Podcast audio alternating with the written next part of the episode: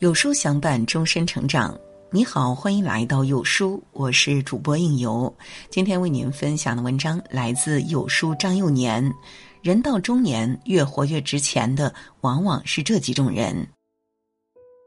说起中年，梁文道曾说：“年轻人的好处就是每个年轻人都相信自己能飞，而中年人在扇动翅膀时，两边羽翼上还挂着甩不掉的重重的秤砣。”是啊，人到中年，人生半坡，每一步都格外艰难。可是，即使是负重登山，也只能不断向上。半生已过，要想越活越好，就必须更加努力，让自己不断增值。越活越值钱的，往往是这几种人。第一是深耕自己的人。人生百年，譬如朝露，没有人能改变生命的长度。但优秀的人却永远在深耕自己，不断拓宽生命的宽度。五十七岁那年，莫言获得了诺贝尔文学奖，一时间风光无限，风头正盛。获奖之后，莫言却沉寂了长达八年的时间。那时，很多读者都在翘首以盼，催促莫言出新书，而莫言却不慌不忙。直到八年后，他携新作《晚熟的人》重回读者视野。回归当天，引网络围观者一百五十万人，堪称现象级文学事件。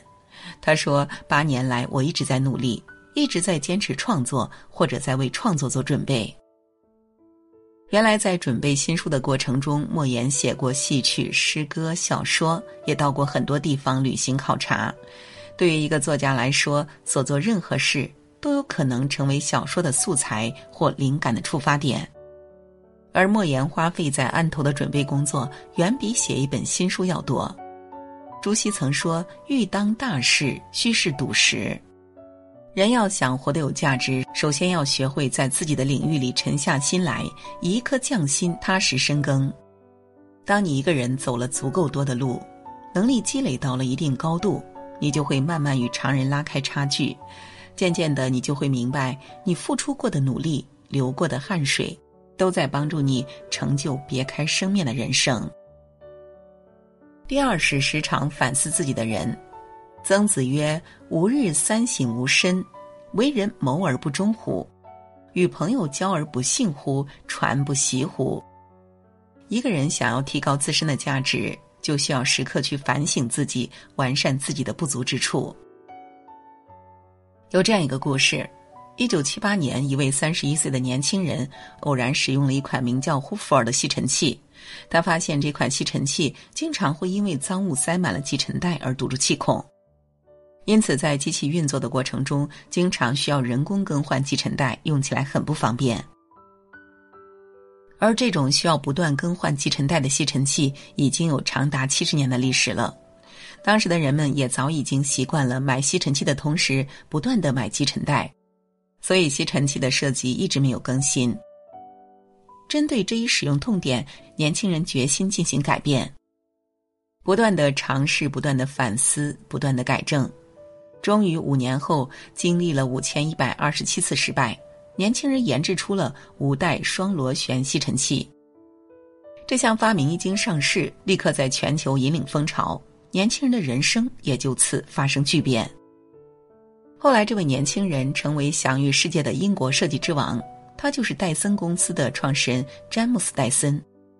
企业家史玉柱曾经有一句名言：“人这动物啊，每成功一次，智商就下降一截；每失败一次，智商就上升一截。”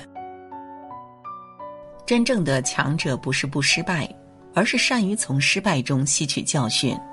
他们会把每次的经验转化成人生路上最宝贵的养料，滋养自己未来的道路。直到有一天，他们发现过往的经验已经融合在人生的阅历之中，成就了更好的自己。他们能自我提升，让自己越来越值钱，靠的不是偶然的运气，而是日复一日的反省和累积。第三种是对待感情专一不逾矩的人。在这个物欲横流的社会，大多数人都认为成功无非是有钱有权，可很多人都忽略了，没有一个幸福的家庭，这些身外之物也只不过是过眼云烟。人到中年，有一个安定和谐的家，才会有更多的精力去追求更好的生活。博主张工讲过这样一个故事：张工身边曾经有一位老板，家财万贯，十分富有。五十多岁，他和现任妻子相识，两个人一直和和睦睦。张工在出差的时候，亲眼看见他晚上九点下班后，还跑去便利店买肉和蔬菜。第二天，张工好奇的问起这事儿，那位老板回答说。在我家，每周有两天是要买菜做饭的，这个规矩无论多忙都不会改变。作为一个大老板，张工觉得他这个行为有点匪夷所思，但也没有多问。直到后来合作结束，老板来跟张工践行，他才问道：“你在国内出差时，每晚都早早回酒店，去 KTV 谈生意时也举止端正，还经常回家给老婆做饭，这跟我想象中的大老板完全不同。”听张工说完，这位老板先是哈哈大笑，然后认真的回答：“一个人的前途如何，其实从他的家庭状态便能看出来。若一个人连自己的家庭都照顾不好，那么这个家里就会愁云密布。长此以往啊，人会长久的深陷在负面的情绪里，很难再有一个幸福美满的未来。确实啊，不管到了什么年纪，要想活出人生的价值，首先就是要经营好自己的小家。”让奋斗的路上没有后顾之忧，照顾好家庭，爱护好伴侣，这样不管你在外面打拼多苦多累，只要心里想着牵挂的人，也能感到踏实心安。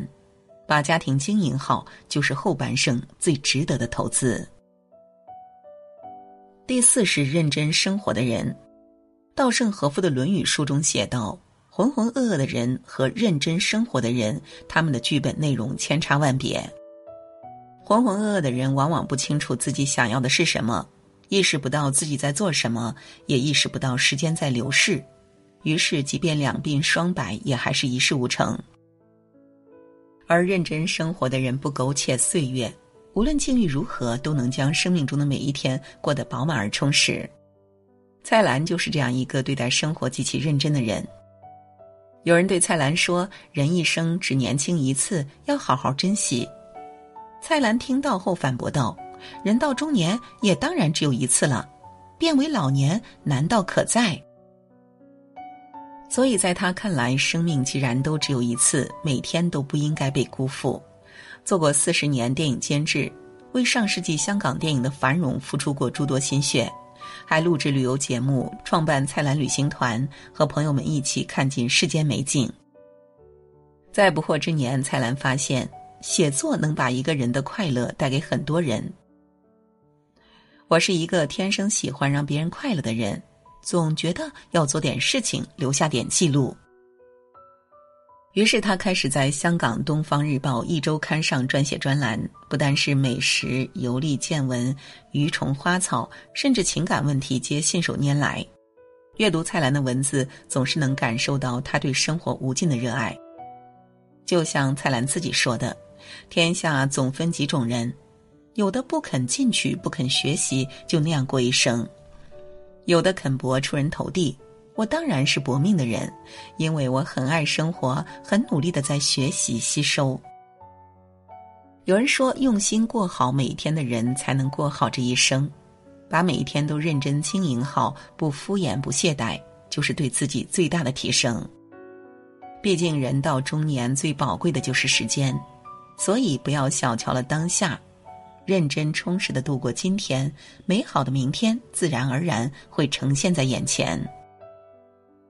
余华在《活着》中说：“检验一个人的标准，就是看他把时间用在了哪儿。别自欺欺人，当生命走到尽头，只有时间不会撒谎。那些活出自我价值的人，都懂得把精力和时间都用在对的地方。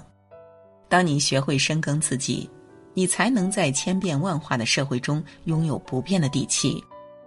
当你学会反思过往，你才能捡拾失败的教训，找准前进的方向。当你经营好家庭，你才能在追逐梦想的路上拥有坚强的后盾。当你打理好生活，你才能在平淡的日常中挖掘意想不到的惊喜。往后余生，愿你不断精进自己，提升自己的价值。当你越来越强大，相信你想要的一切都会随之而来。点亮再看，与朋友们共勉。